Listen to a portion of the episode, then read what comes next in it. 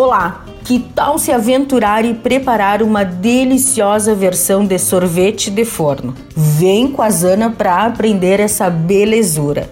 Uma ou duas bolas de sorvete de creme, um quarto de xícara de leite condensado, três quartos de xícara de creme de leite fresquinho, um terço de xícara de açúcar refinado, uma clara, raspas de meio limão e nozes picadas a gosto.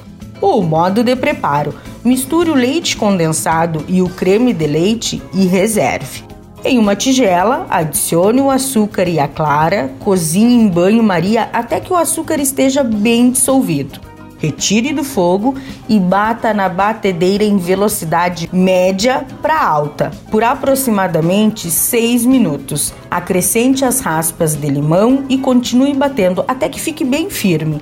Então, em uma cumbuca ou taça que possa ir no forno, coloque uma ou duas bolas de sorvete regue com a calda do leite condensado e do creme de leite, salpique as nozes picadas e finalize com o merengue sobre o sorvete. Com o forno pré-aquecido a 200 graus por aproximadamente 3 minutinhos, está pronto o seu sorvete no forno. Fácil, não é mesmo?